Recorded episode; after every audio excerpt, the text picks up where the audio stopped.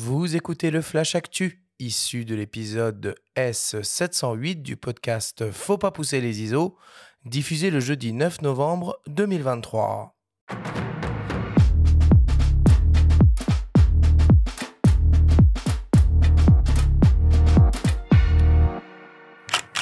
Cette semaine, dans le Flash Actu, Canon lance trois nouveaux objectifs. Lumix offre la possibilité d'un nouvel autofocus LIDAR au GH6 et l'édition 2023 du Festival de Montier se dévoile. Le Flash Actu vous est présenté par Fox.fr, le site des spécialistes de l'image. Canon annonce trois nouveaux objectifs pour ses hybrides en monture RF. Le premier objectif, qui devrait faire de l'œil au photographe animalier, est un tout nouveau super télézoom 200-800 mm conçu pour le 24-36. Monté par exemple sur un Canon EOS R7 et son capteur APS-C et associé à un convertisseur de focale de deux fois, il permet d'atteindre un maximum de 2560 mm. L'objectif offre des ouvertures glissantes peu lumineuses, f6.3.9, mais intègre une stabilisation optique avec un gain annoncé de 7,5 IL en double stabilisation au 200 mm. On retrouve une construction protégée contre les intempéries, un collier de fixation trépied, deux boutons programmables, un réglage de la friction de la bague de zoom. L'objectif mesure environ 30 cm de long replié et pèse un peu plus de 2 kg. C'est aussi le premier objectif Canon à disposer d'une finition blanche sans que ce dernier n'appartienne à la série L professionnelle. Le second objectif, qui inaugure une nouvelle gamme hybride chez Canon, est un zoom transstandard ultra lumineux conçu pour la vidéo, le cinéma et le broadcast. Il s'agit d'un impressionnant 24-105 mm f2.8 constant avec une conception par focale à encombrement constant sans focus breathing et avec une bague de diaphragme continue. Canon a également conçu la bague de zoom de telle sorte qu'elle puisse facilement être motorisée via un accessoire externe proposé en option. L'objectif exploite une formule optique ambitieuse composée de 23 lentilles réparties en 20 groupes avec 4 verres ED, 3 lentilles asphériques et 2 lentilles GMO en verre moulé. On retrouve un diaphragme à 11 lamelles, une double motorisation nano-USM et une stabilisation optique annoncée avec un gain maximal de 8 IL. L'objectif est imposant avec 20 cm de long et un point de 1,43 kg. Et enfin, le troisième objectif est un zoom grand angle à destination des hybrides APS-C. Il s'agit d'un 10-18 mm équivalent donc à un 16-28,8 mm et offrant des ouvertures maximales glissantes f4.5.6.3. L'objectif est particulièrement compact avec 4,5 cm de long et léger avec un poids de 150 grammes. Il est équipé d'une stabilisation optique et d'une motorisation autofocus STM.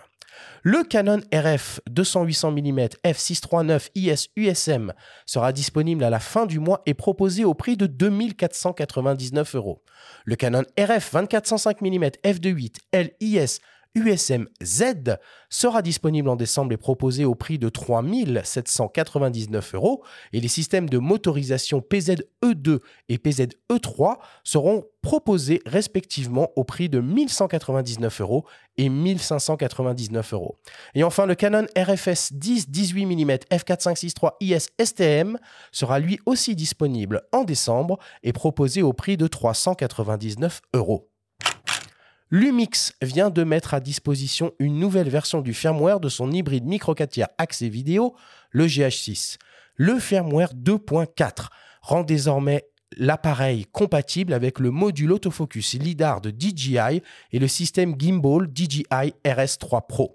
Ce module, affixé sur la griffe porte-accessoire de l'appareil, intègre un télémètre laser qui projette plus de 43 000 points laser sur une portée de 14 mètres.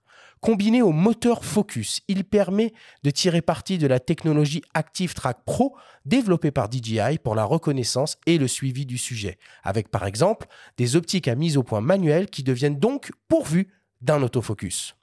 Le firmware 2.4 du Lumix GH6 est accessible gratuitement depuis le site internet de Panasonic. À noter que le DJI RS3 Pro est proposé au prix de 869 euros, le module LiDAR au prix de 579 euros et le moteur Focus au prix de 139 euros.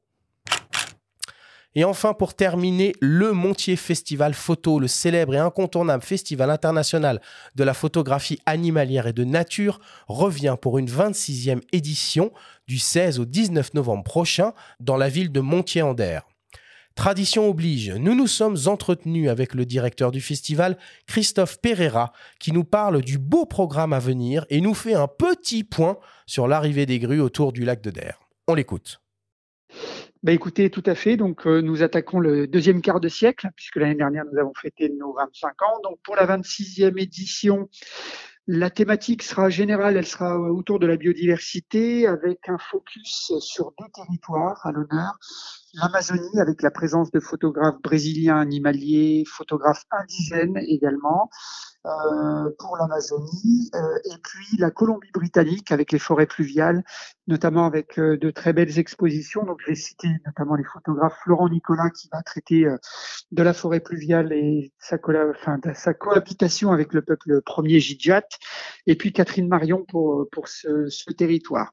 Les deux parrains seront des parrains qui sont connus dans le milieu de la photographie, aussi bien photographique que photographie animalière, puisque nous aurons comme parrain, euh, premier parrain, Olivier Larrey, qui va, euh, qui va notamment avec Yves Fagnard proposer son projet Terre de l'eau, euh, exposition photo et film, projection film, et puis Pascal Maître comme second parrain avec son projet photographique Ibris sur l'impact, enfin et la situation climatique et, la situation dans, dans l'ensemble du monde entier, sa vision photo-reporter sur ses préoccupations environnementales. Alors, euh, les amours, enfin les festivaliers, en tout cas ceux qui, euh, qui ont été présents durant les 26 premières années, ont toujours de quoi euh, pu saliver quelques matins et quelques soirs pendant les différentes éditions du festival. Cette année, les grues arrivent, elles sont en train d'arriver. Enfin, il y a une semaine, il y avait à peu près 20 000 grues qui étaient recensées, puis maintenant ça monte, ça monte en, je dirais en température. Donc a priori, sur le, sur les, comment dire, sur les habitudes calendaire des grues de venir stationner autour du lac du Der, on est sur le même timing. Donc on devrait, euh, avoir un beau spectacle. Pour peu que la météo euh, soit favorable euh, également, ça ferait effectivement des matinées assez inoubliables et assez exceptionnelles dont pourrait profiter l'ensemble des festivaliers présents. Rendez-vous donc du 17 au 20 novembre prochain à Montier-en-Der et sur le site internet du festival pour réserver vos places photo-montier.org. Les billets sont proposés à partir de 16 euros.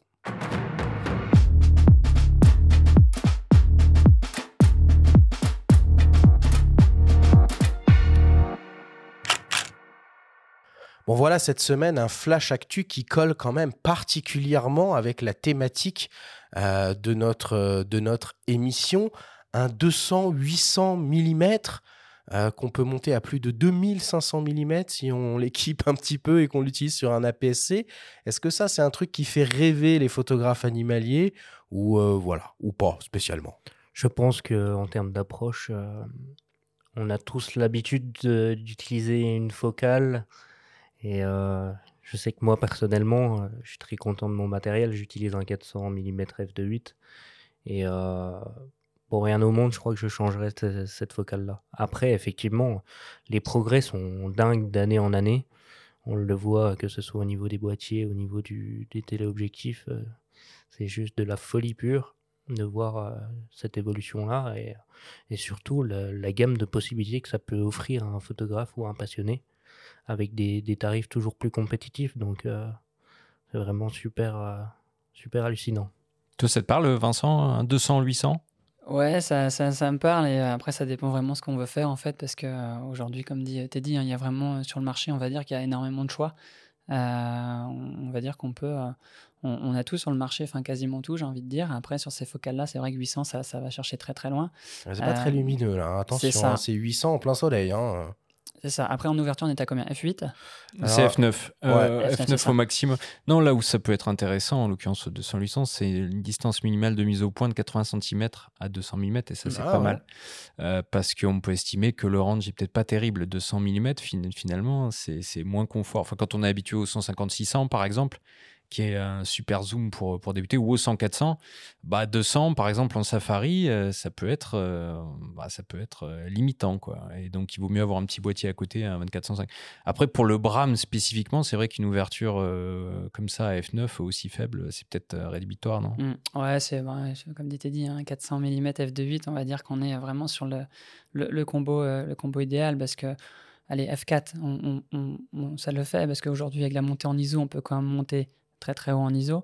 Euh, donc ce qui fait qu'un F4 est, suffisant. Après le F2.8, c'est sûr que quand on fait de la photo, euh, pour faire des grands rendus sur des formats assez impressionnants, c'est sûr que le F2.8, on est, enfin voilà, quand on peut faire euh, F2.8 à 800, à 800 ISO, je pense, hein, t'es dit des photos, c'est quand même un régal, hein, parce qu'en tant que photographe, allez, souvent moi je suis à 3002, 1006, mais à 800 on doit avoir une sacrée différence quand même. Hmm. En tout cas, il faut signaler, euh, puisqu'on parle de cette optique-là, que c'est la première fois euh, parmi les optiques Canon qu'une optique hors sérielle est livrée avec le pare-soleil. ce qu'il faut préciser. Je crois que tu allais dire que c'est la première fois qu'elle est blanche, j'allais te dire, et so what quoi Et, c'est la première fois qu'une optique est blanche sans la bague rouge, oui, hors sérielle aussi, mais ça c'est plus anecdotique. et, ça fera penser, enfin, faudra éviter de se tromper quand on est utilisateur d'une autre marque qui utilise euh, la couleur blanche pour ses optiques pro. Suivez mon regard. Mais euh, ça reste à signaler, les canonistes euh, apprécieront. Puis on a ce, 24-105 mm là un peu nouveau, euh, de 8 constant.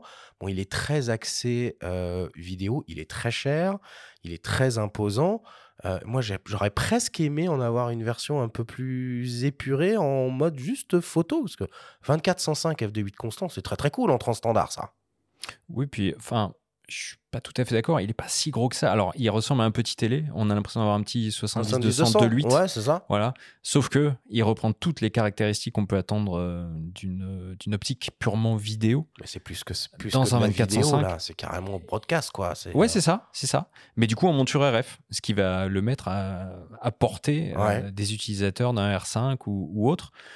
Bah, je trouve que c'est un beau signal. Enfin, envoyer aussi euh, l'ouverture d'une gamme ciné euh, dans, la, dans, dans la monture RF, euh, c'est très très bien, je trouve, de la part de Canon. Après, on verra ce, que ça, ce que ça va donner. Mais il y a un R5C dont on parle très peu qui est orienté cinéma.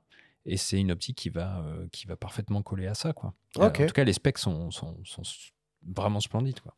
Euh, si, si, je peux me permettre là-dessus, hein, dans, le domaine animalier, généralement, on n'a pas trop peur du poids. Euh, oui, c'est vrai. Quand on est sur des objectifs qui font 4-5 kilos, euh, c'est vrai que quand on a un petit objectif qui fait 1,5 kg, 2 kg, clairement, bon, on a le trépied qui va déjà d'office avec, donc euh, ça, ça passe généralement. Quoi. ouais, puis là, 2405 de 8, pour le coup, en tournage euh, pendant le brame du cerf, c'est pas Ouais, mais non, c'est polyvalent, on fait plein de trucs avec ça. Euh, messieurs, tant que vous êtes là, voilà, dans quelques semaines va s'ouvrir la 26e édition de, de Montier Ander. Bon, toi, tu joues carrément à domicile, Teddy, sur, sur, ce, sur ce festival. Qu'est-ce qui représente pour vous ce, ce festival? C'est vraiment un rendez-vous incontournable? Alors, français évidemment, européen je pense, mondial peut-être même pour euh, euh, les amoureux de photos et de vidéos, parce qu'on voit il y a de plus en plus de vidéos qui sont euh, montrées à Montier.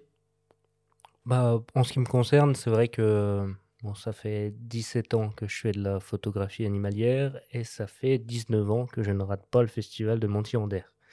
Alors c'est un rendez-vous incontournable, je pense, effectivement.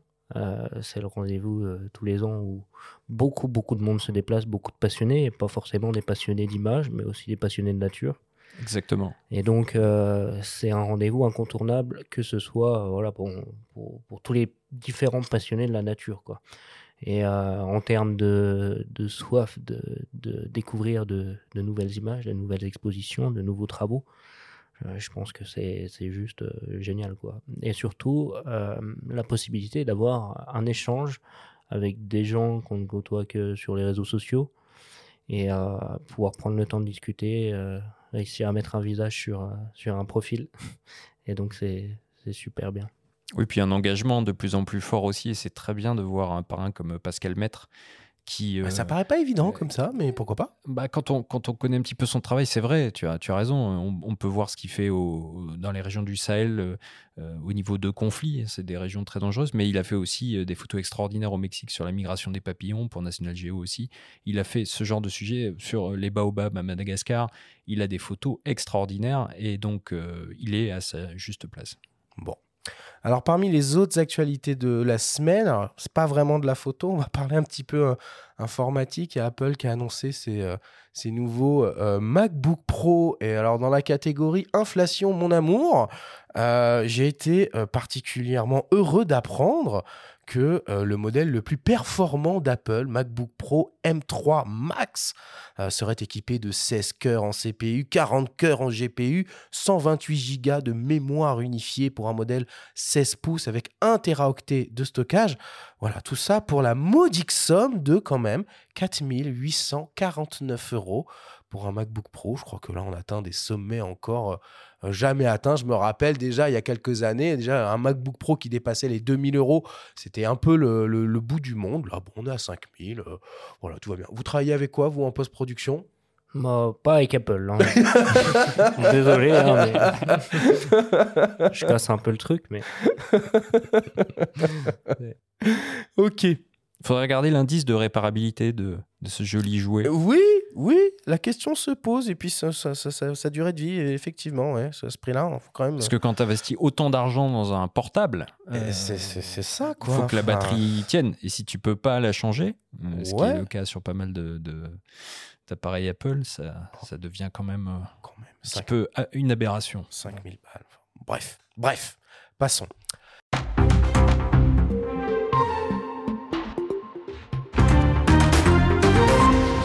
Flash Actu spécial euh, cette semaine, on retrouve Benjamin en direct de l'événement presse organisé par Sony à l'occasion des 10 ans de leur système Alpha qui vient tout juste d'annoncer deux nouveaux produits, événement qui s'est déroulé après l'enregistrement de cette émission. On écoute Benjamin.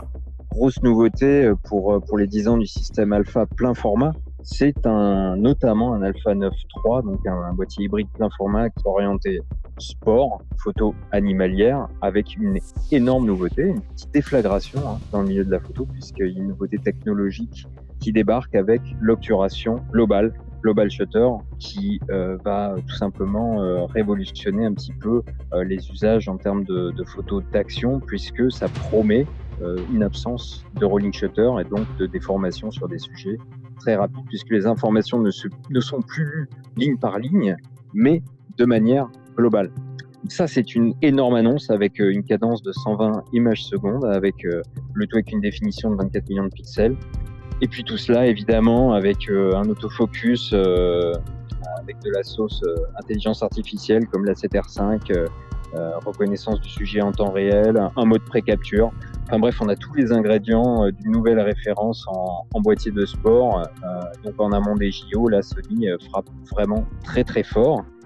Et dans le prolongement de cette annonce-là, une optique, un 300 mm f2.8, sera 6700 euros qui sortira début 2024. Et puis, ce qui est remarquable avec cette optique-là, c'est que malgré l'absence de lentille de Fresnel, on est sur un poids relativement léger, hein, vu, la focale, on est sur 1466 grammes euh, Sony euh, poursuit un petit peu sa quête de, compacité euh, au niveau des optiques.